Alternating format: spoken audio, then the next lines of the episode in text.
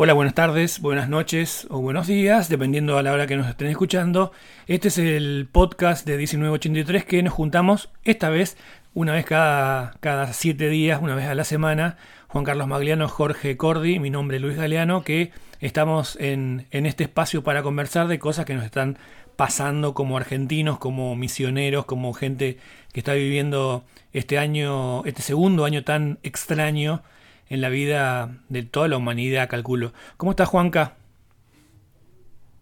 Hola, Luis. Hola, Jorge. ¿Cómo están ustedes? Jorge, ¿cómo estás? Bien, bien, bien, perfecto. Una alegría de estar compartiendo este espacio.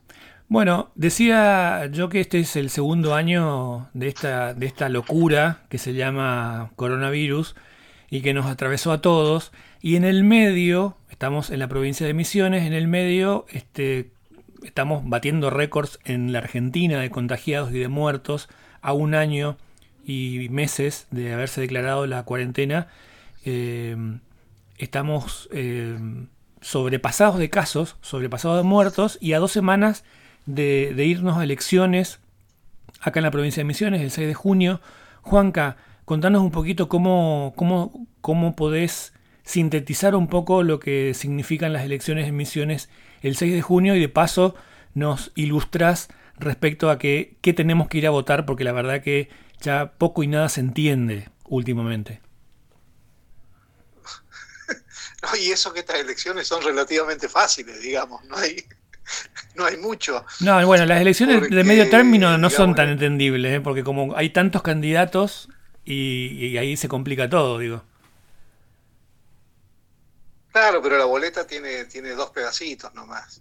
Tiene la, o sea, lo único que se vota en esta instancia son diputados provinciales y concejales en algunas localidades. No me acuerdo si son 11 o 12 localidades de la provincia de Misiones, que son por lo general las más grandes, que ya tienen carta orgánica propia, entonces se renuevan los consejos deliberantes cada dos años, la, la mitad del consejo deliberante, ¿no?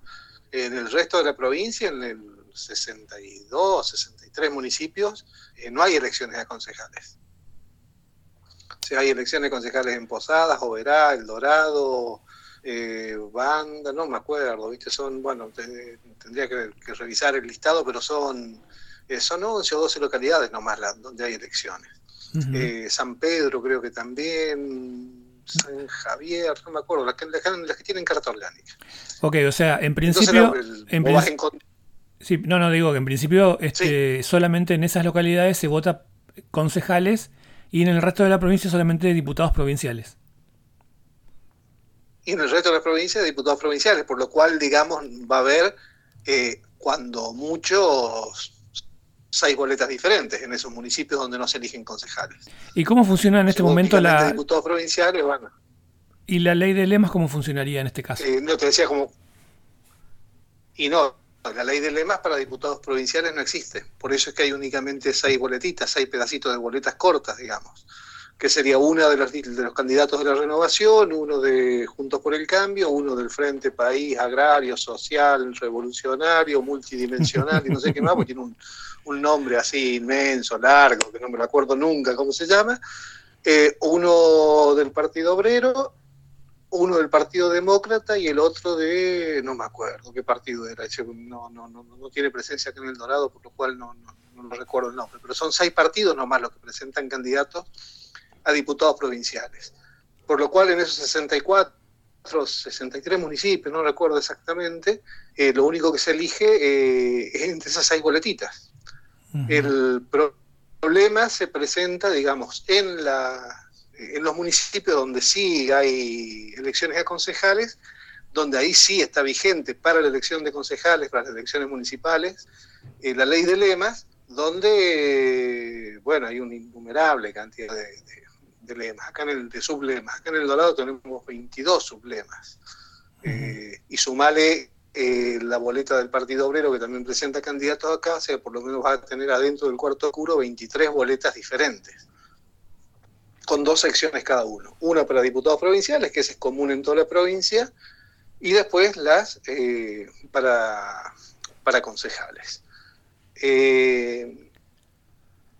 Bueno, la ley de lemas, por las dudas, por ahí que alguno no lo no, funciona, eh, es un fraude electoral inmenso, porque tergiversa la voluntad del votante, porque interpreta el voto del votante, de, la persona que vota.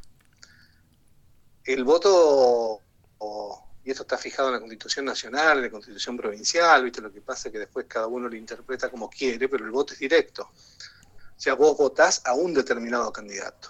La ley de lemas hace que si vos votás a un candidato de un sublema que no alcanza a tener los votos suficientes, se suman todos los votos de los sublemas del partido o del, o que se conoce como lema. Por ejemplo, no sé cuántas boletas habrá en, no sé el número de candidatos que habrá en Posadas, pero debe andar arriba de los 30. Eh, todos los candidatos de los, del Frente Renovador, por ejemplo, se suman todos los votos eh, independientemente del sublema que representen. Eh, lo mismo sucede con lo de Junto por el Cambio y con los otros partidos, ¿no? Y ese te da el número total de votos que tiene el partido. En función de esa cantidad de votos, después es como se reparten los concejales. Pero los concejales se reparten después de acuerdo a la cantidad de votos que tenga cada uno de los sublemas por lo cual los sublemas que no alcanzan a tener absolutamente ninguna posibilidad de ingresar son solo junta votos para los principales sublemas. Y ahí ya se tergiversa la voluntad del voto porque yo voto el candidato C y sin embargo interpretan que yo terminé votando al candidato B. Esto no, no, tiene lógica desde ningún punto de vista del sistema democrático alguno en el mundo. ¿eh? Pero bueno, vivimos en misiones, la ley de lemas le sirve al gobierno provincial para mantener la hegemonía que tiene, donde no prácticamente no existe ningún municipio en la provincia que tenga que sea opositor. Creo que lo único que queda es el de Colonia Aurora, si no me equivoco, el municipio pequeño, viste, chiquitito, que en cualquier momento va, se va a pasar también el intendente de la renovación. Eh, y ese es el sistema de votación, digamos, que tenemos y la gente, viste, lo, lo, mientras avalen la renovación, van a seguir avalando, digamos, este sistema fraudulento, corrupto y corruptor. Decime, Juan Carlos, en, en toda la Argentina hay otros eh, otras provincias, no me acuerdo cuántas, pero sé que hay un par y, sí, son los feudos, eh, Misiones, Formosa y Santa Cruz. Ahí tenés. Bueno, ¿cómo, cómo, ¿cómo nace la ley de lemas? ¿Cómo nace la ley de lemas? Y la ley de lemas tiene su origen, digamos, por un lado en Bélgica y en otro lado en Uruguay. Fundamentalmente su origen principal, el primer lugar donde se aplicó en el mundo era, en Bélgica, pero en una situación en la cual eh, las comunicaciones prácticamente no existían, te estoy hablando del año 1860, 70 más o menos, eh, donde una de las formas que encontraron en su momento para, digamos, evitar las internas o, por la falta de comunicación o por ahí muchas veces era muy difícil llegar a todo el, a todo el país, digamos, por parte de los candidatos, eh, fue uno de los, de, los lugares. Después se puso muy, el, país que lo tuvo mucho más tiempo a eso, eh, inclusive lo tenía para candidatos a, a presidente también, fue Uruguay, y había una cosa que era graciosísima, digamos, porque vos hablabas con los uruguayos, yo tengo algunos amigos uruguayos, y antes que se reformara la constitución de Uruguay, eh, los, los uruguayos te decían que el voto en Uruguay era tan secreto que ni siquiera el que votaba sabía que votaba, porque no sabía si su voto era para terminar para su candidato o para otro candidato, ¿viste? Claro. Y de esa manera, la alianza que tenían en Uruguay el Partido Blanco y el Colorado eh, impidió muchas veces que el Frente Amplio eh, con anterioridad ganara las elecciones en Uruguay. Después se modificó la, constitución en Uruguay. Acá en Argentina estuvo durante muchos años vigente también en Santa Fe, eh, que fue eliminado eso en el, de haber sido en el 95, 97, por ahí más o menos, que se, que se eliminó y bueno, los únicos tres relictos que quedan en el país con ese, con ese sistema absurdo, digamos, de elección son Misiones, eh, Formosa y Santa Cruz. en, Santa Cruz, eh, inclusive, digamos, eh, también existe ley de lemas para gobernador, cosa que no existe en la provincia de Misiones, sino que es únicamente para o sea, para intendentes y concejales a nivel de elecciones a nivel municipal. Y en Formosa creo que eh, existe, digamos, algo, algo parecido. Y después hay un sistema que es bastante parecido en Tucumán, donde en realidad no es ley de lemas, sino que se llaman colectoras, pero que funciona más o menos igual donde se llegó al absurdo en un determinado momento que producto de ese sistema electoral vos tenías en la provincia de Tucumán un candidato cada 300 personas. Eh, así, imagínate, no sé, Posada debe tener 400 eh, mil habitantes, ponele. Por ahí. Es como que tuviera 1.300 candidatos ahora. Bueno, no tenemos 1.300 candidatos, pero estamos, estamos cerca, ¿eh? estamos llegando porque la verdad que este, cada boleta de concejales tiene, no sé, la verdad que no los conté, pero tiene por lo menos 5 o 6 eh, candidatos más los suplentes. Y son un montón y bueno, en cada esquina uno tiene una cara nueva, ¿no? En, Posada, en Posada debe andar por los 400 candidatos más o menos, porque son, si no me equivoco, son 32 sublemas y, y si no me equivoco son 13 o 14, digamos, entre titulares y suplentes. ¿En Misiones desde cuándo se vota así?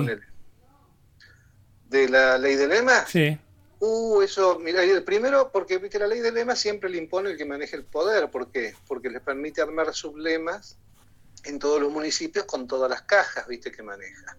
Entonces vos tenés en un municipio, te arman un sublema con la guita de las cooperativas, en otro con la guita del IFA y en otro con la guita del Ministerio de Salud, entonces te van armando, viste, un montón de kiosquitos individuales eh, de sublemas, todos bancados y obviamente apoyados desde Poder Central.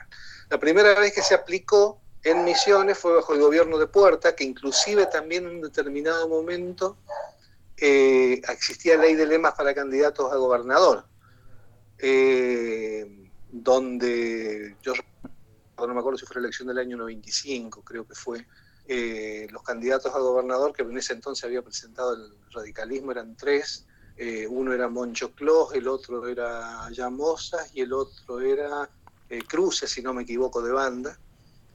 Eh, en esas elecciones después fueron muy cuestionadas, digamos, se, dijo que hubo, fraude, qué sé yo, toda esa situación que se dio. Y después la, eliminaron. La vuelve a imponer la renovación porque la ley de lemas es funcional a quien maneja el poder, esto no te quede ninguna duda, porque es el que tiene mayor mayor cantidad de recursos económicos y el aparato del Estado para armar sublemas para todos los gustos. Te arman un sublema de los trabajadores, un sublema de las amas de casa, un sublema de los amantes de la pesca, un sublema, sí, te van llenando, ¿viste? de nichos para tratar de eh, un sublema con empresarios, ¿viste? Te lo van llenando. En realidad son todos junta voto, pero los candidatos reales son dos o tres nada más. Jorge, ¿te está quedando en claro todo esto? Eh, sí, sí, sí. Yo no voto hace siete años, más o menos. desde que vine acá a Misiones. ¿Por qué no votas? Porque voto no, voto más. ¿Tener domicilio? ah, ¿no votas más? No voto más, no voto más. O sea, mientras, mientras sea esto, no, no voto. Decidí directamente no participar. A ver, a ver, para, para, para, para que esto me, me está interesando. A ver, contá un poquito cómo es el tema. ¿Decidiste? tenés, domicilio en Misiones? Llegué, yo no soy un tipo político, digamos, eh, partidario, no entiendo. Cuando escuchas hablar a Juan Carlos y Juan Carlos tiene recontra clara quién es quién, cómo, cuándo bajo, cuándo nació la ley de lema. Yo cuando entendí que había 10 candidatos, tipo común, que había 10 candidatos, que uno se tiraba, le tiraban tomates al otro, eh, que la, gente, que eh, los militantes se peleaban en la calle, eh, se peleaban para pintar las paredes y para colgar los lienzos y entonces había discusiones. Y después me entendí que toda esa gente formaba parte del... ¿Estoy al aire? Sí, claro. Sí, ah, bien. no, sentí un ruido. Formaba parte del mismo del mismo partido político y que cuando terminaban las elecciones se, repartían cargos, eh, dije, no, esto no, esto no, ya está. No hay nada que, acá no hay nada que votar. Porque eh, tenés, por un lado tenías ese, eso que, que era imposible de distinguir, o sea, qué sé yo, cuatro o cinco intendentes del mismo partido, eh, depende de cómo estaba la plaza electoral, de cómo venía el, el, Estado, digamos, el partido, te ponían más o menos. Después había que poner la plata para las boletas. Entonces, eh, para, para esas boletas, ¿quién pone la plata? ¿Dónde sale? Nunca es transparente eso, ¿no? Las boletas y el, partido, no, no había transparencia. Y después, por otro lado, tenés la oposición que participa en silencio de todo este, de todo este teatro, que es nada más que un teatro. Eh, y, pero incluso puedo decir, bueno, que, que el, radicalismo es la oposición. La oposición no menciona nada de esto. Eh, y después tenés, eh, por ejemplo, aparece una figura nueva. Entonces aparece una figura nueva que interesa, que gusta. Si es abordable, se sale del partido donde está y se va a la renovación. Eh, eh, o sea, hace, hace políticas, milita, se muestra, sale en los medios, qué sé yo, en un partido opositor, y después cuando tuvo preponderancia, hace el salto mortal y se va al, partido de, de gobierno. Digamos que son elecciones, o sea, son, son preferencias y son conveniencias, pero no, no, no es democracia, o sea, no nada que ver con la democracia, entiendo, yo felicito, eh, hago política, no política partidaria, hago política porque estoy en estoy impulso cuestiones públicas, eh, leyes y cosas, pero personalmente como, como ciudadano esto no, no, me representa, no, no, en realidad no representa a nadie, es toda una estructura fraudulenta. Eh, pero no del, partido de gobierno, es todo el armado de todos los partidos, incluso cuando decís, bueno, el Partido Obrero, por ejemplo, ¿no? que uno lo piensa en, la vereda del frente, en las antípodas, o un partido que ejerce, tampoco habla de la ley de lemas. Nadie habla de la ley de lemas. Y, y esto beneficia a un solo partido. Entonces yo tengo que pensar que el dinero para las campañas del resto de los partidos o parte del dinero eh, sale del partido de, gobierno. O sea, para hacer campaña, yo soy un político, quiero hacer campaña, necesito la financiación para hacer campaña, entonces guardo silencio para las cosas que son de las cosas que son realmente importantes y eh, y, digamos, eh, recibo el dinero para poder hacer la campaña y poder, poder, ocupar espacios de poder. La lógica sería que cualquier oposición fuerte tendría que hablar todo el tiempo de la ley de lema. O sea, si yo soy una, la oposición, eh, digamos, en, Misiones, mi campaña tendría que estar basada en, la ley de lemas, o tendría que estar mencionando que la ley de lemas no es una no permite que haya una democracia real. Entonces, como yo lo interpreto así, no porque yo sea una luz ni nada, o sea, no, no entiendo mucho política, pero cuando me doy cuenta de esto, bueno, listo, no voto, pago la multa. ¿Pagaste multa de una vez? Sí. Bueno. La pago, digamos, después, pago de nuevo y listo. Bueno, sí, es, es, una posición. También estamos en lo que vamos y votamos en blanco muchas veces. Eh, digo, a ver, un poco lo que, más allá de la ley de lemas, también está el, el, hecho de que nadie te represente, ¿no? Por ejemplo, en una elección presidencial. Y me, me, me hacías acordar a, a nivel nacional a María Eugenia Vidal, que hace poco tiempo, una semana más o menos, habrá dicho este, nos tenemos que poner las pilas ¿no? entre, entre el, peronismo y, cambiemos, y junto con el, cambio, para hacer una solución, eh, bla, bla, bla, bla, bla, porque si no, van a venir terceros a quedarse con, la torta, quería decir, ¿no? Pero lo dijo de otra forma, ¿no? O sea, si, si, nosotros no nos ponemos de acuerdo, van a venir otros a llevarse el poder. Eh, y, lo que a mí, lo que yo estoy esperando en realidad es que vengan otros, ¿no? Y lo, que mucha gente en, la sociedad nuestra está esperando es que emerjan nuevos dirigentes para los que este digo para la gente que no está representada en ninguno de, en ninguna de las dos polaridades en las que estamos viviendo. Y sin embargo visto no desde el peronismo hoy este, gobernante sino desde la oposición lo que la idea era no vamos a este, vamos a sentarnos a negociar porque si no va a venir un tercero y se va a llenar este, los bolsillos con esto que nosotros estamos manejando hoy. Y a partir de ahí, más allá de la ley de lemas, que entendemos que es eh, ya un sistema nefasto, creo que el problema mm, pasa por la no representatividad de los de, la clase política, que pasó a ser una clase este, privilegiada.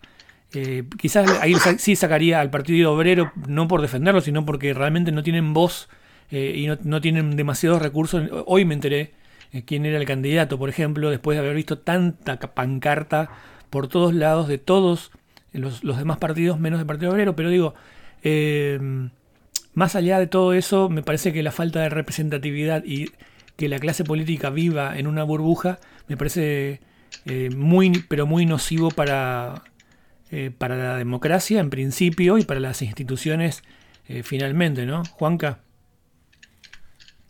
Y sí, está, viste, esas son, las son las condiciones en las cuales, las cuales se mueve, digamos, el sistema electoral, los que tienen recursos, eh, que fundamentalmente son quienes manejan el Estado, porque aparte está plagado de, viste, que les agarra un ataque de hiperactividad dos semanas antes de las elecciones, todos los gobiernos.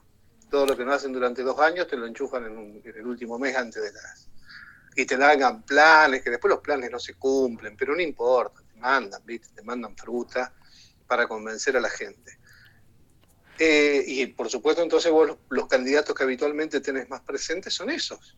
Sí, igual, igual, perdón, no, pero eh, yo me acuerdo del 2019, eh, cuando, bueno, la ley de lemas era con el tema de, de, intendentes, ¿no?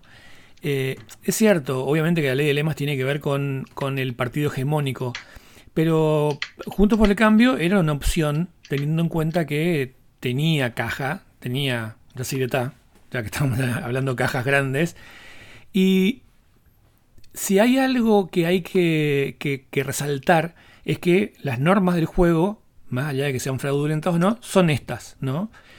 Y yo por, por trabajo y por un montón de cosas tuve que asistir a actos de la renovación de diferentes candidatos. Me pasó también en el 2015, ojo. Y el candidato a gobernador, que es el único candidato a gobernador, va a todos los actos de todos los candidatos a intendente. Y en todos, digo, hablo de la renovación en este caso, en todos los actos le levanta la mano y dice, les presento al futuro intendente de la ciudad de Posadas, por ejemplo, dice, ¿no?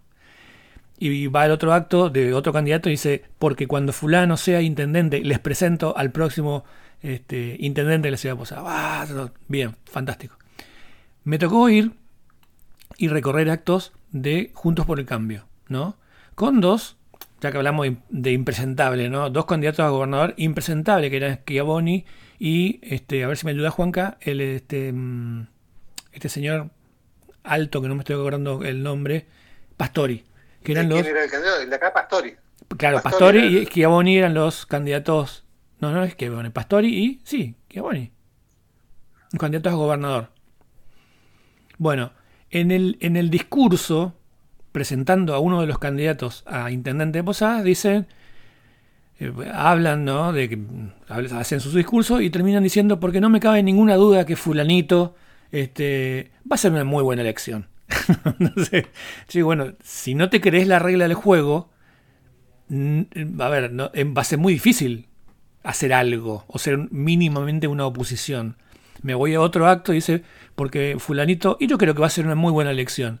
Entonces, ese discurso de, no, no sé, no sé qué diría, ¿no? del no apoyo, este, me pareció eh, relevante a la hora de sublemas como candidatos a intendente Este, finalmente creo que en uno de los actos al, que asistí dijo él va a ser el próximo eh, intendente de Posadas, que evidentemente era el caballo del lema, digamos, pero dentro de, la renovación todos son los futuros candidatos, todos son los futuros intendentes o concejales o lo que sea.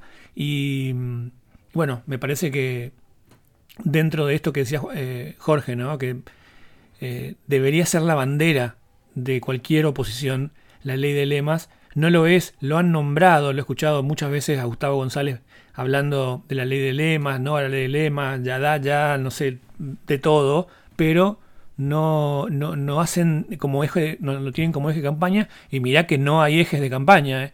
Entonces, este, me parece bastante interesante. Por el otro lado, estamos batiendo récords de contagios en toda la Argentina y en dos semanas nos vamos a juntar todos en una misma escuela a votar. Eso también la verdad que hace muchísimo ruido y eso me parece que este, pone de alguna forma de manifiesto que la política está por encima o la necesidad de la gestión del poder está por encima de cualquier pandemia y de cualquier situación sanitaria que se dé, ¿no? Juanca o Jorge. Lo que pasa es que, el, tema, es que el, tema es complejo, es muy complejo, porque vos tenés, el, por ejemplo, en las elecciones de... ¿Se escucha? Sí, sí, sí.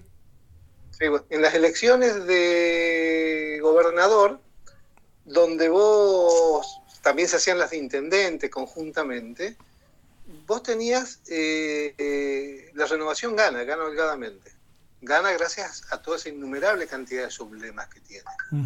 Y todo el mundo sabía que esto iba a ser así. ¿Por qué? Porque tenés el sublema oficial del municipio, tenés el sublema oficial de vialidad, tenés, yo quiero como el estelato en Posadas, claro. tenés toda la guita, o sea, hay muchísima guita que corre, esto lo vemos en todos los municipios, cuando se eligen intendentes para todos los sublemas de la renovación, guita que por supuesto ponemos nosotros, que no sale de bolsillo ni de Rovira ni de ni de relaguado, ni de pasar el agua, ni de ninguno, guita, toda guita nuestra. Pero cuando hay elecciones nacionales, como en el 2019 se separaron, sale tercero la renovación. Gana el Frente de Todos, segundo junto por el Cambio, tercero la renovación para diputados nacionales. ¿Te acordás? Perfectamente. Cuarto en realidad porque habían dos sublemas no, para elecciones, para, elecciones, nacionales no había dos sublemas. ¿Cuál era entonces? Eh, no, en las PASO. En las PASO fue. No, en, las PASO sí, pero en las elecciones nacionales. En las elecciones nacionales tercero, sí, tercero. sí, sí, sí. En las nacionales sale tercero. Sí. Sea, fíjate vos el impacto que tienen esos sublemas trabajando en todos los municipios. Entonces, vos conocés, digamos, la ciudad del Dorado. Sí. Te sale toda la cooperativa de electricidad del Dorado a suspender los cortes de luz de los vecinos que están colgados a cambio del voto. Tenés mil, dos mil votos. Eso no lo puede hacer la oposición. Te sale el municipio con toda la, la parafernalia de recursos desde la provincia eh, para asistir a los sectores más carenciados dos semanas antes de la elección. Después lo hace cagar de hambre, viste, como siempre. Entonces es muy difícil, o sea, el impacto que tiene la ley de lemas en la elección de, en las elecciones provinciales es muy difícil de, revertir. Eh, y a mí no me queda, a mí personalmente no me queda absolutamente ninguna duda que, eh, más allá de que no, lo voto, digamos, yo no soy radical, que el radicalismo querría que no exista la ley de lemas. El tema que vos tenés cada dos años elecciones donde se eligen eh, diputados provinciales y los tipos tienen mayoría absoluta en la Cámara de Representantes. Entonces es imposible modificar la ley de lemas.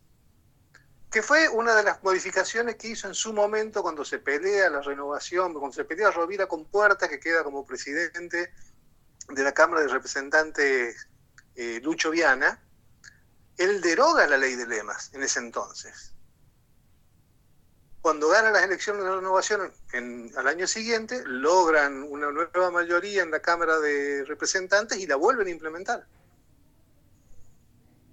Lucho Vian era de la oposición y era consciente, digamos, que la ley de lema favorecía al oficialismo.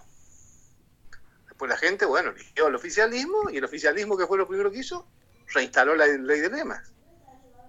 Es, complejo, no es, eh, vos muchas veces podés estar en contra de un montón de cosas y vos las planteás, pero no tenés la fuerza suficiente para poder modificar esas cosas.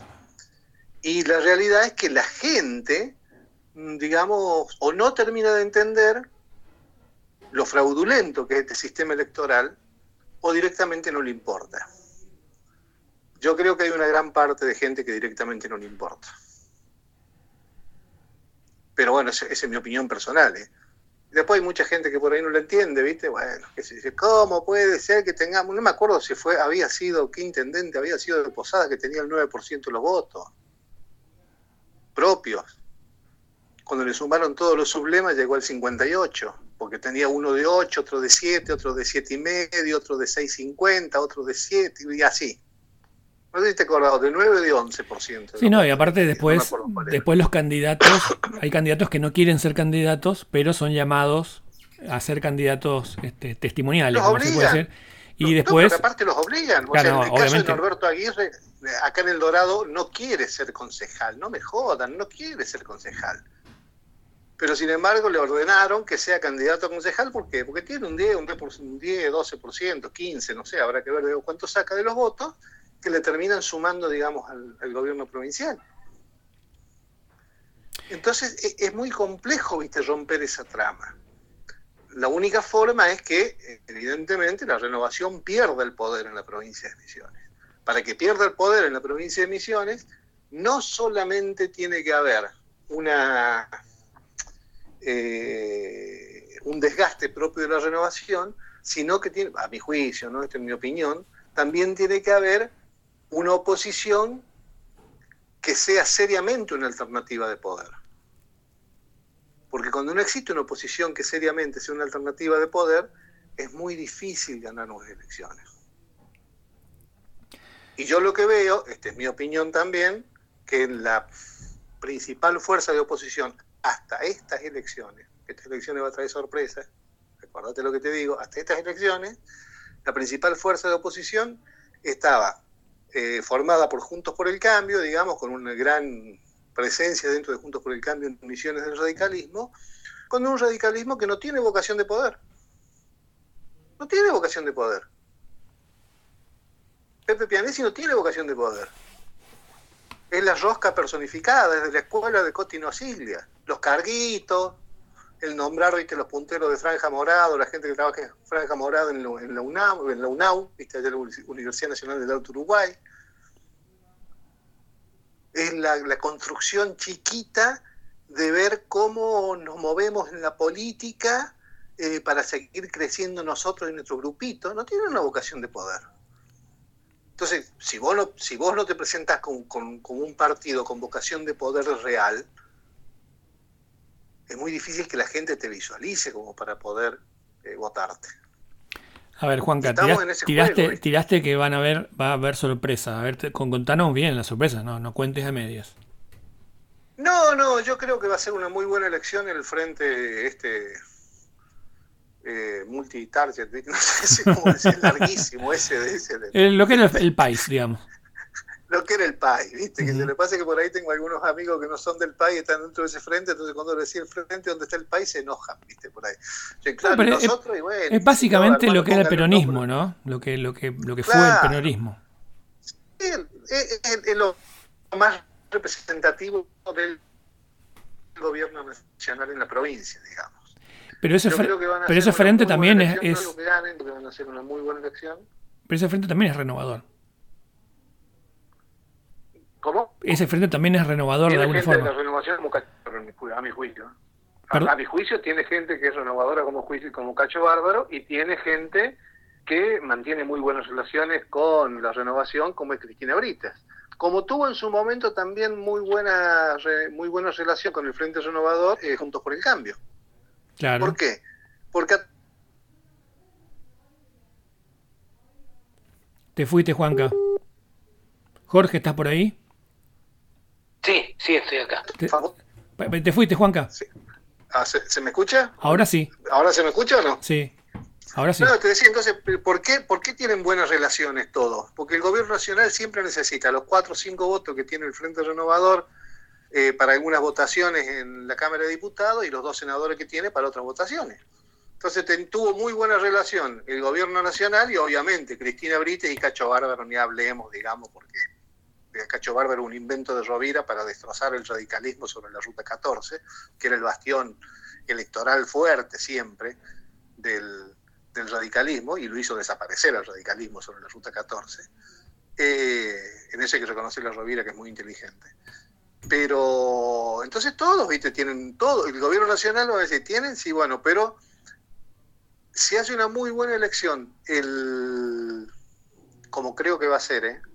E, este frente, digamos, este Frente Encuentro Social, Popular, Agrario, no sé qué otra cosa más, eh, se va a empezar a discutir en serio el poder para el año 2023. Bueno, que es un poco el camino que comenzaron con el, en el 2019, que este, este triunfo a nivel nacional de ese frente contra la renovación que decíamos había salido tercera, ¿no? Jorge, no te estás durmiendo, ¿no? No, para nada. Estoy esperando que terminen de hablar de esto. Porque la verdad que... sí, ya está. Ya bueno, ya está listo. No, pero no, está bárbaro, ¿no? Yo sé que a la gente le interesa, está genial. Y aparte, ustedes saben, bien son, saben bien. Pero la verdad que es como, no sé, hablar de algo que no existe, no, no entiendo, no existe. Todos, todos se, hablan con todo, está todo armado, está todo construido.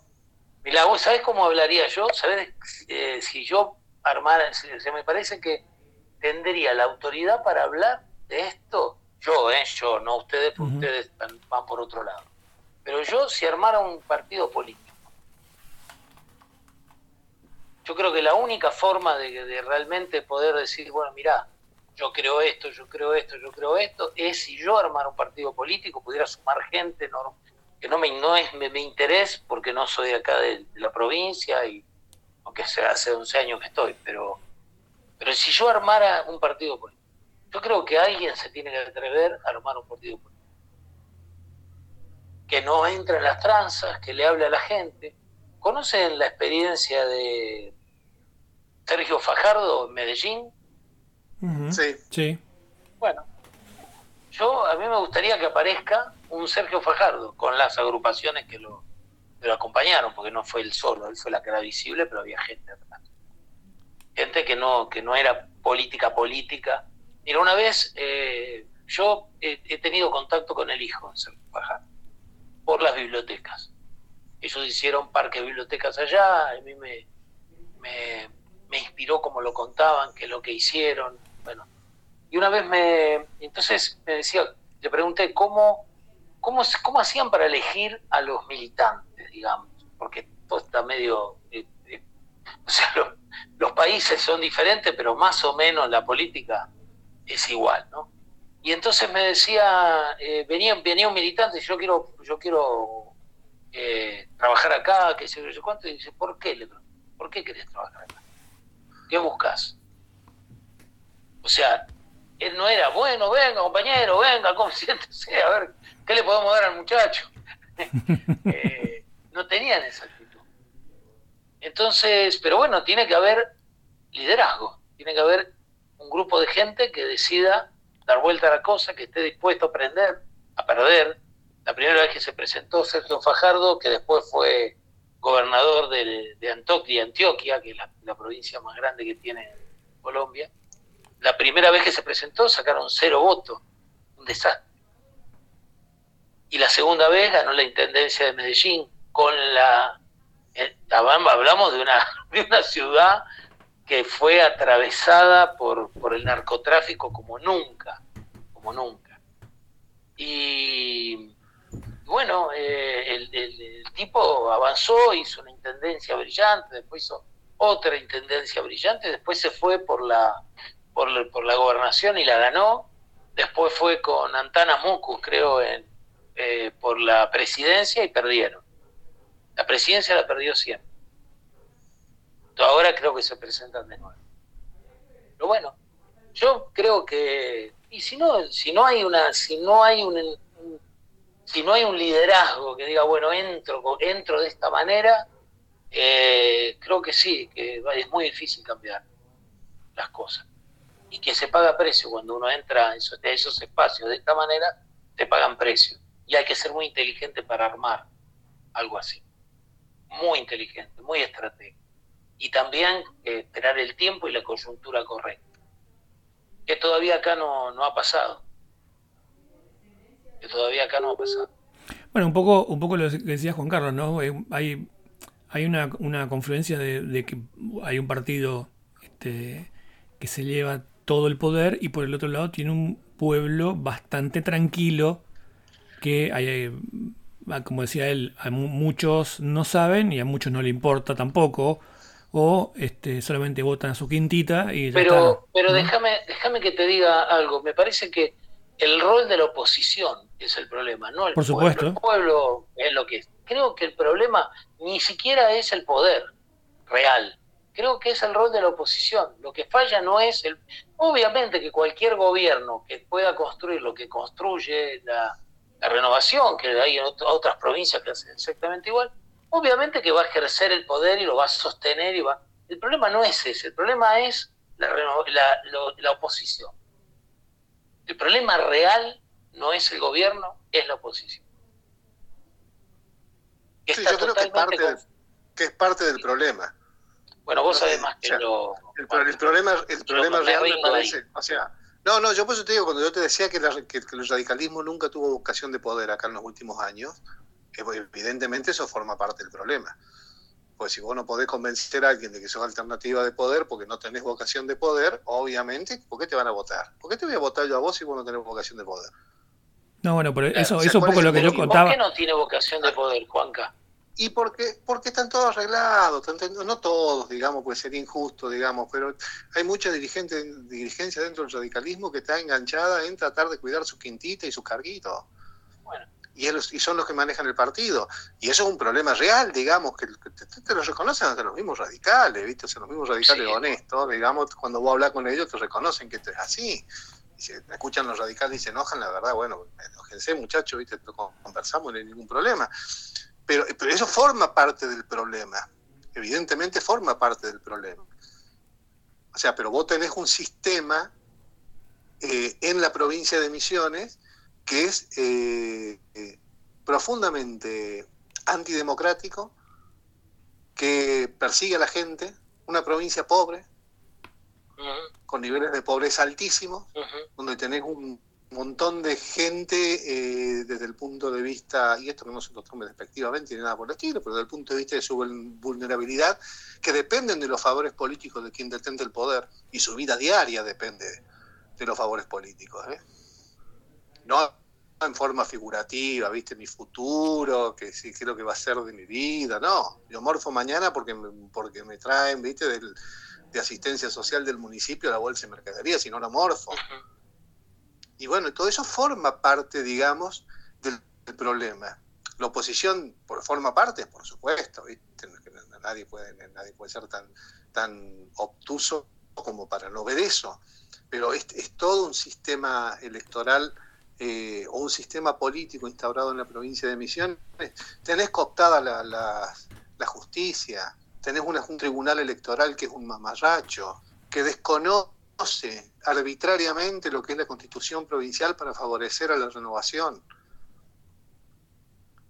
Entonces, es, un sistema muy complejo, ¿viste? El romperlo. Pero obviamente como decís vos, digamos, vos tenés que tener alguna alternativa a esto, porque si no tenés alternativa, eh, es difícil, eh, no, se puede cambiar. Si no tenés una alternativa, no se puede cambiar. así de simple. Bueno, amigos, quiero, quiero contarles algo que ya les, eh, les adelanté antes de comenzar. Hoy me vacuné. Me puse la, mm, la Sputnik B, se llama, o Sputnik 5, no sé cómo se diga, Juanca. Eh, B, eh, no, 5. 5, ven, va. No, va, qué sé yo, la ve larga. La, verdad, que, la verdad que la experiencia este, es, contable, se lo voy a contar a mis nietos seguramente en algún momento, cuando pase todo esto y comenzamos a, cazar zombies, y esto sea solamente un recuerdo. y, este, y la verdad que este, me, me, sorprendí a mí mismo, ¿no? Eh, en el sentido de que recibí mensajes de amigos que están en Paraguay, obviamente a ellos les, va a, costar muchísimo vacunarse recibí mensajes de amigos que están en Lima, por ejemplo, otro, también le va a costar mucho, y por el lado privado es lo único que, la única fe que tienen en vacunarse es por el lado privado. Y mm, de alguna forma, este, bueno, obviamente prendo la televisión del lado de, la Argentina, ¿no? Y este, estamos llegando a, a, números récords de, muertos y de contagiados, ¿no? Eh, frente a esto, uno se pregunta eh, dónde estamos, ¿no? Porque la verdad que parecería como que la pandemia se está yendo, pero en realidad porque eh, lo que sería el, el, cierre total del año pasado, a partir de marzo, este, quedó, quedó lejano, esos 3, 4 meses que estuvo todo cerrado. Y parecería como que nos estamos levantando, sin embargo, la cantidad de muertos es cada vez mayor y la cantidad de contagiados es cada vez mayor. Y entonces, eh, bueno, un poco abrir, abrir la, conversación respecto a la situación en la, que, en la que nos tenemos que mover a partir de ahora porque parecería como que eh, las contradicciones, y volvemos al, volvemos al Estado, ¿no? Volvemos a, esto de, no sé si solamente las elecciones, ¿no? Pero volvemos a, quienes nos manejan o, dirigen nuestros, nuestros destinos a nivel eh, gubernamental, que este, están hablando de más restricciones, porque obviamente los números no, no son positivos, y por el, otro, por el otro lado asumen la Copa América en la, Argentina, ¿no? Una contradicción a dos voces. Eh, ¿Cómo estamos? ¿Cómo, ¿Cómo, sienten ustedes que estamos, Jorge, eh, Juanca?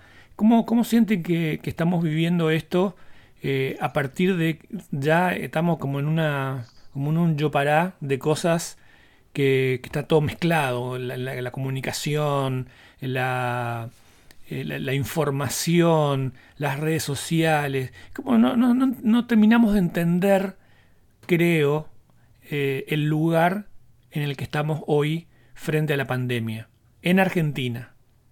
Jorge, ¿qué piensas vos? Puedo, tirar, sí, tres cosas.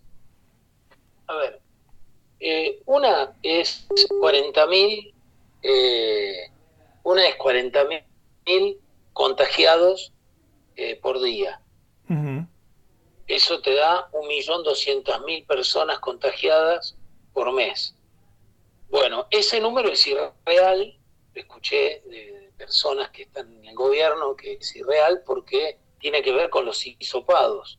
Claro. solamente se, como somos, como no hay guita para, para hisopar a todo el país, se hisopa a los, las personas con, de riesgo. Entonces, eh, el, el científico que hablaba decía, seguramente puede llegar a, a 60.000, 80.000, no 40.000.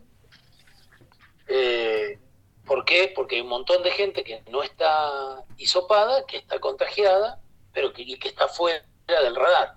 Claro. es lógico. Gente joven, y son todos, todas personas que están contagiadas. Bueno, eso por un lado. Y después, lo otro que me pasa a mí es eh, que me parece que hay un problema con, nuestra idiosincrasia. La falta de solidaridad.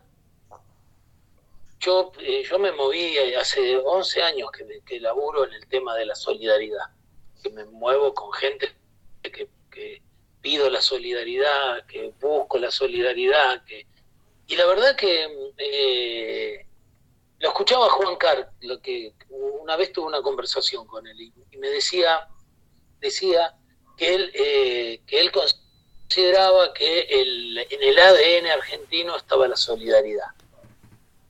Y la verdad que yo, lamentablemente, tengo que decir que no lo veo así.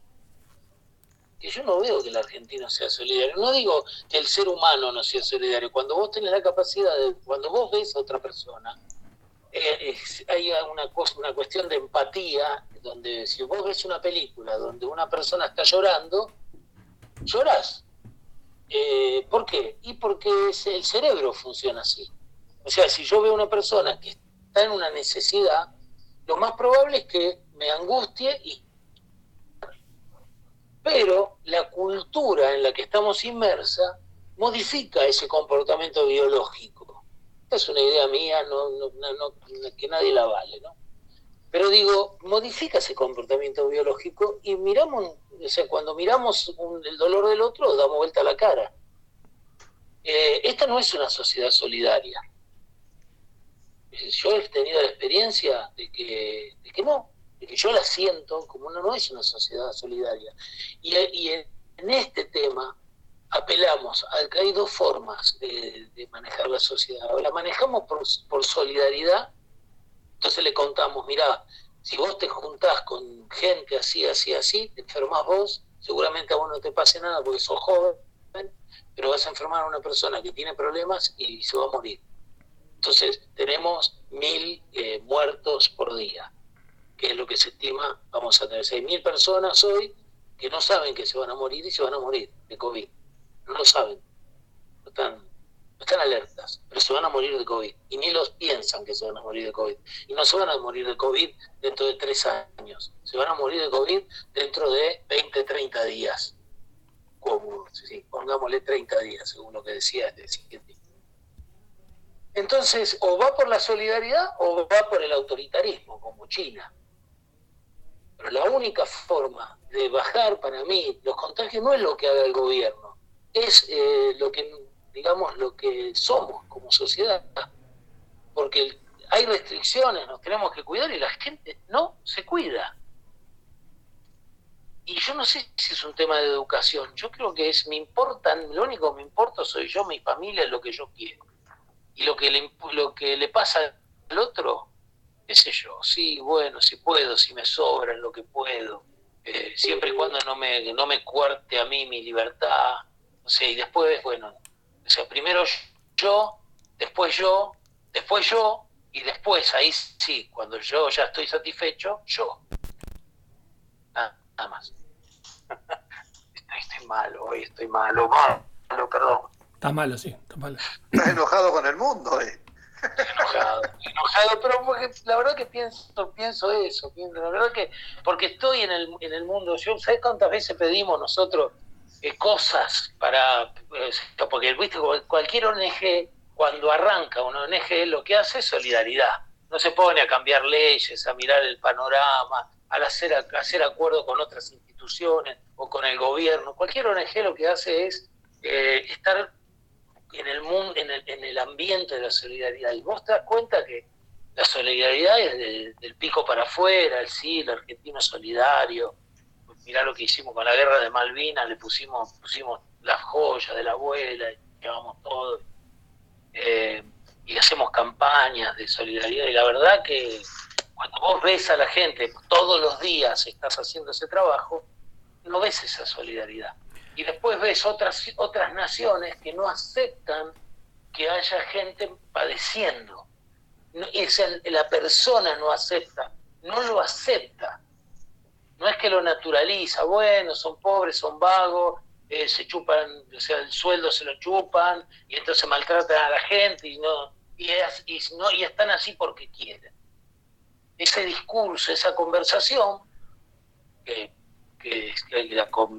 me acompaña, de, escucho del primer día, en algunas personas, no en todas, pero en la gran mayoría tienen esa, un poquito esa idea, las personas que podrían cambiar las cosas, las personas que, que tienen tuvieron acceso a la educación, las personas que tienen un poder adquisitivo un poco mejor que el, que el pobre, 6,3% ¿eh? de los niños en Argentina hoy son pobres, 6,3%. Dentro de 25 años vamos a tener una población donde el 60% de nuestra población fue pobre de niño. No sé qué pasa con eso, de acá para adelante, en la era de la cuarta revolución industrial no sé qué pasa no sé qué, qué, sociedad viene ¿eh? dentro de 30 años, no sé, pero es lo que estamos construyendo. Entonces, la verdad que en ese aspecto digo, bueno, mi experiencia pasa por ahí, igual yo voy a laburar, igual voy a buscar la forma de cambiar las cosas y qué sé yo, pero, pero tengo que reconocer que me parece que la pandemia tiene que ver con un problema de falta de solidaridad y de, por supuesto, nosotros somos libres, no queremos la imposición del Estado, que no la queremos, pero por otro lado, no tenemos las herramientas sociales, ¿eh? el conocimiento social para decir, che, esto lo tenemos que, nos tenemos que guardar. Juanca, ¿vos pensás que nosotros somos solidarios o no? Yo creo que, yo creo que somos complejos. ¿Tuviste, tuviste una respuesta casi, a, eh, casi a lo Sergio Massa. No, te, explico, ni sí ni no. Eh, te explico en qué sentido. O sea, eh, y hablando en general y sin los casos excepcionales, ¿no? Digamos, de personas que evidentemente tienen una, una formación solidaria por excelencia eh, yo creo que depende mucho, de, a veces somos solidarios, a veces no, a veces somos individualistas, a veces no. Es muy difícil sostener la solidaridad por un tiempo indefinido. Es muy difícil. Es muy difícil porque vos tenés un 60% de la población que tiene necesidades básicas insatisfechas, digamos, son pobres. Entonces, que, eh, cuando vos tenés una, una cantidad de gente tan grande, digamos, en un país, eh, que no debería pasar determinadas necesidades si no fueran los nefastos gobiernos que hemos tenido a lo largo de nuestra historia. Eh, tenemos una enorme cantidad de gente que es muy vulnerable a dejar de ser solidario. ¿Por qué? Porque no tiene con qué ser solidario. De más allá de que el tipo que directamente nunca es solidario, ¿no? que también, así como existen las personas que son solidarias toda su vida, existen también las personas que no van a ser solidarias nunca en su vida. Eh, entonces, eh, es, muy, es muy difícil, es como, es como ser coherente toda la vida. Vos me decís, ¿somos coherentes? Y qué sé yo, uno intenta ser lo más coherente posible. Y de repente derrapa. Pero por ahí derrapás, ¿viste? ¿Qué sé yo? Eh, sos solidario y yo intento ser todo lo solidario que puedo dentro de mis, de mis posibilidades. Por ahí lo soy y no, por ahí no lo soy. Eh, es, difícil, pues, cuando, cuando uno intenta, digamos, englobar a, toda una, a toda una sociedad, digamos, con una determinada característica, eh, muchas veces nos olvidamos de cuáles son las otras características que componen esa sociedad, que conforman la forma de comportamiento de esa sociedad eh, y que determinan que no no existe una coherencia en su accionar eh, durante todo el tiempo. Eh, eso con respecto, yo a los dirigentes les pido coherencia, a la dirigencia les pido coherencia y les pido otras cosas. ¿Por qué? Porque ellos quieren ser dirigentes. Pero a la sociedad en sí, y bueno, ¿viste? algunos dan hasta donde pueden, otros dan un poquito más, otros dan un poquito menos, otros son solidarios toda su vida y otros no. Eh, es, eh, no sé, me, cuesta, digamos, identificar si vos me decís la sociedad argentina es solidaria o no es solidaria. Hay muestras importantes, digamos, de acciones solidarias que se han dado eh, en cada una de las localidades donde nosotros vivimos, que muchas veces se han logrado, y hay otras muestras que vos decís, bueno, ¿por, qué ahora, ¿por qué ahora la gente no ayuda? ¿Qué sé yo? ¿Por qué no ayuda? ha cambiado mucho también el método solidario. Yo la otra vez leía, digamos, no sé, el caso de un youtuber, no sé, uno de estos influencers, no sé cómo se llaman, que juntó en un par de días algo así como un millón y medio de dólares para un tratamiento de una chiquita. Eh, y vos decís, eh, el tipo es solidario o no es solidario, qué sé yo, si es solidario o no, si yo no sé cuáles son los ingresos que tienen. Pero evidentemente a la, gente que él llega, que es millones de personas, eh, digamos, se sintieron movilizados por la situación particular de esa niña para poder aportar, digamos, al tratamiento que era necesario. Eh, Juanca, ¿le puedo, ¿le puedo agregar un poco de complejidad a esto de la solidaridad? Sí, por supuesto. A ver, Argentina en Argentina desembarcaron organizaciones internacionales solamente para hacer recaudación de fondos para llevárselos afuera. Argentina es uno de los países que más dona en todo Latinoamérica. O sea, hay una franja de personas que mete la mano en el bolsillo y pone plata. Y es tan importante que decidieron venir e instalarse acá hacer publicidad de, Médicos Sin Fronteras, no sé, la ACNUR con, con, el tema de la migración, por ejemplo, que acá la migración, digamos, es, escasa comparado a lo que pasa en Europa, hoy lo que está pasando en España, el, drama de, este, de la migración, igual acá tenemos problemas, pero no, no de ese tipo. Eh, yo no hablo de, de, la solidaridad de meter la mano en el bolsillo, yo hablo de la solidaridad de no aceptar internamente nosotros que haya el nivel de pobreza que hay durante tantos años y de que veamos, por ejemplo, una chica me decía, me hablaba de en Buenos Aires, una, una persona que está en, organizaciones sociales, en una, ONG, me, hablaba de la gente comiendo en la, basura hoy en Buenos Aires, ¿no? Y me decía que eh, ni en el 2001, me decía, vi tanta gente comiendo de la basura. Es terrible lo que está pasando en Buenos Aires con la gente que está escarbando en la basura para comer, familias, y, la cantidad de... Da Iguazú nomás. Bueno, ahí que bueno. Bien, bien, bien. Yo, yo lo he visto en Iguazú, ¿eh? Bien. Entonces, digo, eh, el tema es, la solidaridad no digo de meter la mano en el bolsillo, sino de no aceptar determinadas injusticias que no, que no, no que solamente suceden porque nosotros las naturalizamos y, y, ya no nos conmueven. Y no estoy diciendo que lo hagamos por malos, sino porque se ha, formado parte de, la cultura. Y ahora sí, le dejo el. Sí, yo, a ver, qué eh, eh, puede ser, digamos, es un, es un aspecto más que hay que, tener en cuenta, pero así como decías vos que hay, pues digo que, que, es muy difícil, porque así como vos decís que hay organizaciones solidarias, eh, digamos, cuando se crea una ONG o alguna de estas tipo de organizaciones, su primera tarea es la solidaridad. Eh, y así como decís que hay otras ONG que han venido únicamente para juntar fondos y llevárselos afuera, eh, yo te puedo nombrar 60, mínimo, pues las tengo, tendría que buscar en la computadora, mínimo, 60 fundaciones en la provincia de Misiones que son creadas por, políticos eh, para juntar fondos para ellos, sus amigos, las campañas, eh, y la gente lo sigue eligiendo. ¿Y aquí vamos con esto? Te creo totalmente. Entonces, pues yo, que, eh, yo no, no, no, así como muchas veces soy taxativo en muchas cosas, ¿viste? a pesar de no tenerlas muy en claro, eh, pero que las defiendo, digamos, por lo menos con los argumentos que tengo en ese momento, que después los pueda rever. Eh, en, este, caso ¿viste? Es, eh, es, tan complejo todo que no alcanzo a, a, visualizar todos los aspectos.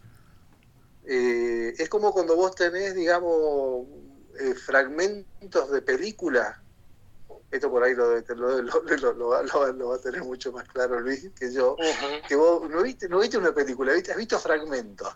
Y vos ves los fragmentos y te armás la película vos, pero no sabés si la película es esa, ¿viste? Realmente. Sí. Porque la veías dos minutos, te iba a tomar un mate, hablaba con tu pareja, jugaba con los chicos, volvía, veía cinco minutos y vos no sabías qué mierda había pasado en el medio, pero vos ya te hiciste toda la película, ¿viste? Y eso es lo que me pasa con este tema. Eh, tengo una visión, pero soy consciente que esa visión no es la película, ¿viste? O sea que me faltan un montón de escenas eh, como para poder eh, ser mucho más taxativo. De igual manera, perdón, igual me, parece que también lo que planteaba Jorge es que el tema de la pandemia hay que darle un punto final a las no sé si un punto final, no, pero hay que darle como, un, como una finalización a las acciones del gobierno porque sabemos que este, hay un montón de cosas en juego, que hay una incoherencia constante y que por ahí la solidaridad pasa simplemente por ponerse un barbijo y quedarse en la casa de uno. Yo, en lo personal, acabo de venir de un cumpleaños de, niños donde nadie tenía barbijo, donde estaban haciendo un asadito y entonces, ¿tiene que estar la policía ahí para, para, cerrar todo? Y no, la verdad que no. O puede, o, puede que sí, pero no, pero no está. En el club guaraní Antonio Franco, ya que estamos, club conocido, estaba, la, estaba el portón cerrado. Y había una cantidad, ahora, en este preciso momento, una cantidad de autos enfrente. Y yo digo, ¿qué hacen acá? Hasta que sigo a alguien que va este, estaciona el auto y sigue y entra al portón que estaba cerrado, ¿no? Y adentro del club una música tremenda. Yo digo, ¿qué es? Una fiesta, una fiesta clandestina en, en pleno centro de posadas. A eso por ahí quizás se refiere Jorge y también pienso en eh, no nos dimos cuenta que estamos en el peor momento o no lo sabemos o no, no, nos queremos dar cuenta, no nos dimos cuenta que tenemos que usar barbijo, no nos dimos cuenta que nos pudimos haber vacunado pero igual nos va a ir mal si nos llega a agarrar el virus, eh, no nos dimos cuenta que eh, lo podemos traer, no ser nosotros los receptores de la enfermedad, pero de llevarle a alguien más a esa, a esa solidaridad de cotidiana, a esa solidaridad de, de, de, que andan ojotas, a eso me refiero yo quizá, ¿no? O quizás se refiere Jorge, a esa, a esa solidaridad que, que, que, riga el pasto, ese, esa de, vecino. A esa solidaridad me, parece que estamos, no le estamos apostando o no le estamos pegando en, la, en donde tendría que estar, digamos, porque vemos todos los días que hay, un, hay una relajación bastante importante y vemos todos los días muertos. El año pasado nosotros tuvimos un cierre total, ¿no? Por varios meses y nosotros acá en Misiones no conocíamos a un infectado. Hoy no solamente que conocemos infectados, sino también conocemos muertos y muchos muertos. Entonces frente a esto eh, no alcanza obviamente lo que viene del, del, gobierno porque sabemos que tienen la cabeza en otro lado. Pero ya conocemos quiénes se murieron y ya conocemos quiénes estuvieron mal y ya, sabemos que tenemos padres o madres o tíos o tías o gente de edad que puede tener eh, muchas complicaciones, como decía Jorge, se va a morir en 30 días, y ya sabemos que hay gente de 39 años. Conozco una persona que está con respirador en este momento. Entonces, frente a todo eso, parecería que no nos importa mucho nada. Quizá a eso se refería Jorge, ¿no? Cuando hablamos de la solidaridad no la gran solidaridad de poner la, mano en el bolsillo y dar, o la gran solidaridad de ir a hacer pollos o ir a hacer locro y vender por una causa, sino la solidaridad chiquitita. Ahí me parece que está la clave. Eh, no sé si, si comparte Jorge esto, esto conmigo. Sí, sí, tal cual. Ver al otro. Ver al otro. Ver, ver al otro. Verlo. No, nosotros tenemos que Estamos conformándonos una, una sociedad individualista, donde solo yo importo, solo yo importo, solo yo importo. Bueno, ahora cuando, cuando, yo siempre me he hecho una pregunta, ¿no? Cuando vos te encerrás en tu casa, ¿y qué opinan con respecto a por qué lo hace la mayoría? ¿Por un cuidado hacia los demás o por un cuidado hacia sí mismo? Ambas cosas. Eh, ¿Me preguntás personalmente? ¿Qué, cuál, es tu opinión, digamos? Eh, el tipo que se encierra en su casa y se queda, digamos, y no sale y se cuida, ¿lo hace para cuidar a los demás o lo hace para cuidarse a sí mismo? Eh, yo creo que tiene que ver con, consigo mismo, con lo que le pasa a él. Yo estoy absolutamente convencido que es así. Algunos casos excepcionales puede sí. ser pero la mayoría tiene que ver con eso. Nosotros igual... Entonces, entonces toda, Esta, toda esta situación, por lo que voy, digamos, si estamos más o menos de acuerdo, más allá de los porcentajes que podamos creer cada uno, que esa es la actitud de la mayoría de la gente, lo que tendríamos que ver también es cómo impacta toda esta situación de, aislamiento en la cual no, en la cual vivimos en forma permanente, en eh, precisamente amortiguar ese sentimiento solidario que podemos llegar a tener. Bueno, como Porque si el principal motivo que tenés para guardarte en tu casa y no salir es para cuidarte vos y no cuidar a los otros, estamos medio como complicados, ¿no? No, no, para mí no pasa por, el motivo, solamente con ese motivo. Me parece que eh, uno no, necesariamente tiene que quedarse en la casa, simplemente por ahí este, guardar distancia, usar barbijo, simplemente por ahí y yo creo, en, en, mi caso al menos, que hoy me sentí como un superhéroe después de, la vacuna, dije, ahora sí. Y, no, la verdad que me, puede agarrar igual, simplemente no, no voy a llegar al respirador, probablemente, ojalá. Pero eh, en ese, en ese, en ese en ese sentido me, parece que, eh, digo, digo que ahora tengo 12 horas de vacunado, ¿no? Digo, me parece que de alguna manera este, siento que estoy más lejos, ¿no? Y que sí puedo traer en la ropa. Probablemente lo, y, tenés razón Juan Carlos, por ahí lo hablo desde, la subjetividad mía. Eh, pero más allá del, del, quedarse en la casa, me parece que es eh, ponerse barbijo mínimo y no, no, no hablar de tan cerca. Eh, porque te puedo contagiar y me podés contagiar. Entonces hay una lógica de cuidarse mutuamente. Me parece, quizás sea muy, muy descabellado o muy ingenuo lo mío, pero... pero, es complejo. todo es complejo, ¿eh? ojo. Yo, por ejemplo, no, no me había vacunado. No me, no me, había vacunado. Por ejemplo, no me había vacunado. Y me decían, che, vacunate. Y yo les decía todo. Eh, mirá, ¿sabes qué? Me voy a vacunar cuando sobren vacunas porque yo en realidad estoy en casa, no estoy en contacto prácticamente con nadie, las posibilidades de que me contagie son remotas. Salgo un par de horas a la mañana, nomás hace un par de notas y vuelvo, no subo al colectivo, o sea, no, no, no, no estoy en contacto cercano con nadie, ¿viste? Entonces, Entonces, esa era, esa era mi, mi, opinión, ¿viste? Respecto al tema. Eh, bien o mal, qué sé yo, no sé, era lo que me salía en ese momento. Eh, un día me llama una amiga, viste, de acá del, de, que trabaja en un CAPS, porque acá habilitaron algunos CAPS para, para la vacunación, y me dice, che, Juanca, me dice, eh, ¿vos, te vacunaste? No, digo, todavía no, pero ¿por qué no te vacunaste, boludo? Si voy a tener más de 60 años, todas esas cosas que te dicen todo, ¿viste? Entonces le explico y me dice, es un lunes era, un lunes de hace dos semanas. Y me dice, acá tenemos vacunas desde el día jueves y nadie ha venido a vacunarse.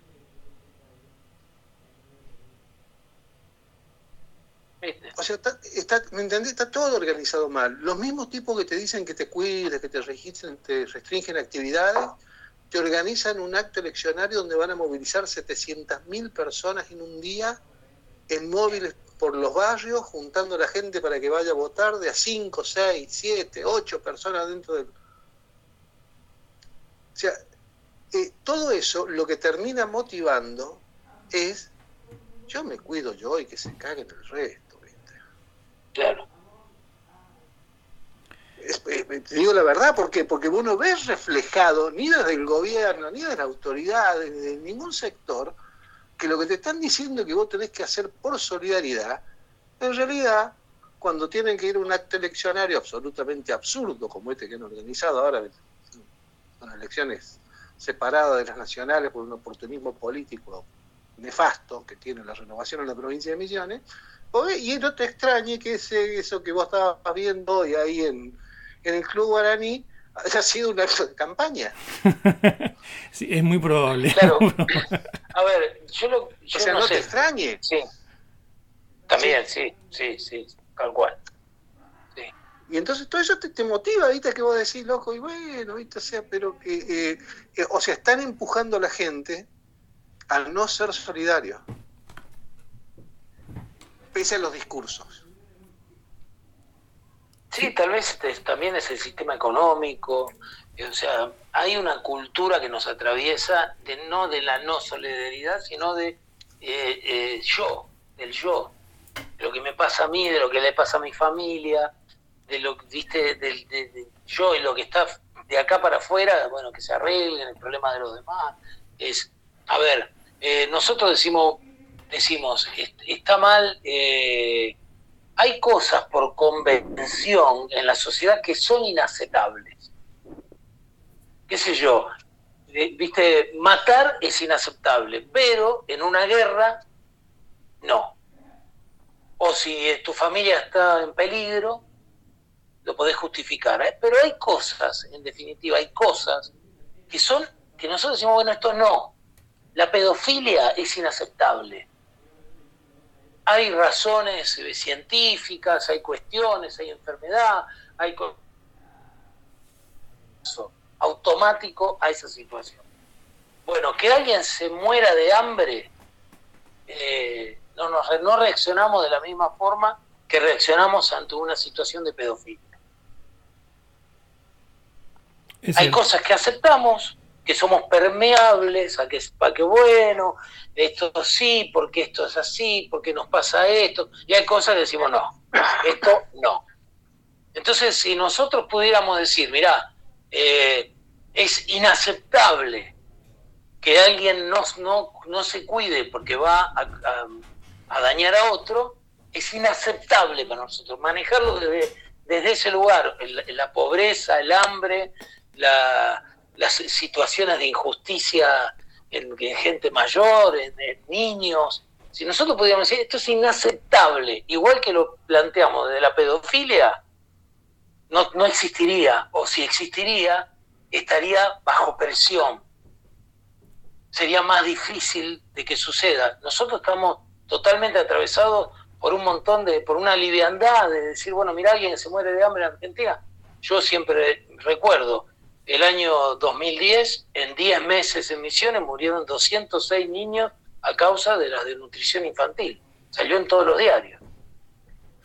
Y bueno, bueno, sí, vos, uy, qué mal, no, eso no puede pasar. Somos permeables.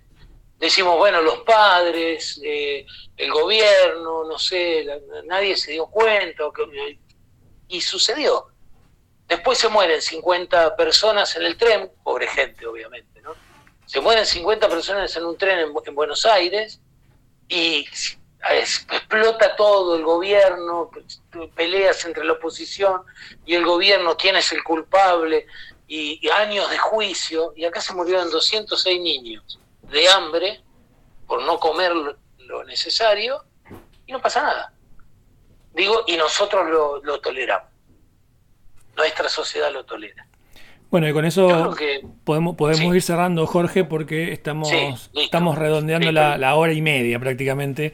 Este, y bueno, la verdad que hoy eh, me voy con un bajón tremendo. Mira que me, me he puesto la, vacuna, estaba, con, estaba contento. Y Jorge me, lo, lograste. perdón.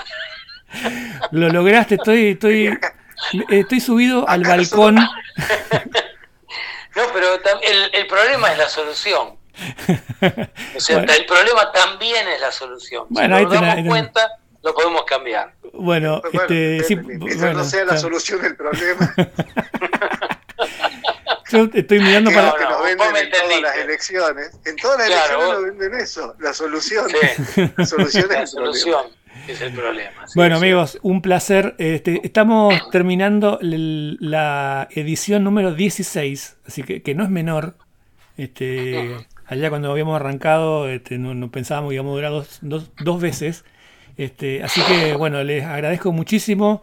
Eh, bueno, una charla que me, que me deja cabizbajo después del gran triunfo de River de ayer, pero bueno, igual lo logró Jorge y esperemos que la semana que viene hablemos de algo por ahí un poco más pumpa de arriba si levantamos nuestra, nuestra audiencia que día a día se suma a este podcast. bien, bien. Bueno, nos encontramos la semana que viene entonces.